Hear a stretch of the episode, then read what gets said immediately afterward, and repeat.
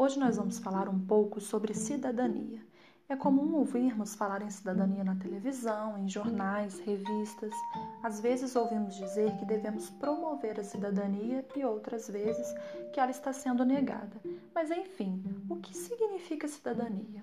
O que significa ser cidadão brasileiro?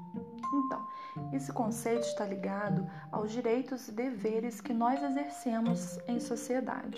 É uma palavra usada todos os dias e tem vários sentidos, mas hoje, atualmente, significa o direito de viver decentemente.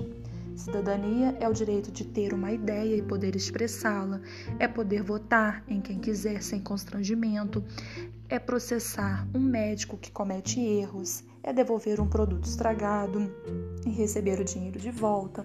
É o direito de ser negro sem ser discriminado, de praticar uma religião sem ser perseguido e por aí vai. Existe cidadania em pequenos detalhes: respeitar o sinal vermelho no trânsito, não jogar papel na rua, não destruir telefones públicos, enfim. Por trás desses comportamentos está o respeito à coisa pública, que é um dever nosso enquanto cidadãos.